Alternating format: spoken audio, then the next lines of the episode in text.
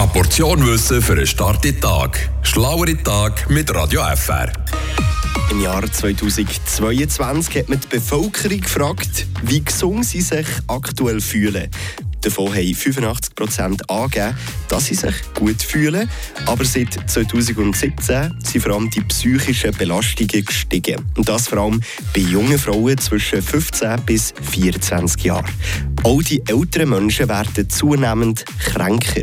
12% der Leute über 65 leiden an Diabetes und auch der Bluthochdruck nimmt zu von 36% auf jetzt 49% 43% der Bevölkerung ab 15 sind übergewichtig oder adipös.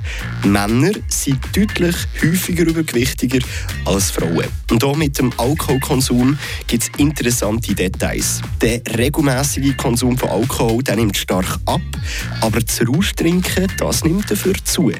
Der tägliche Alkoholkonsum bei den Männern zum Beispiel ist von 30% auf 12% runtergefallen. Und das seit 1992. Bei den Frauen ist es von 11% auf 5% runtergegangen. Männer die trinken mit Abstand am meisten.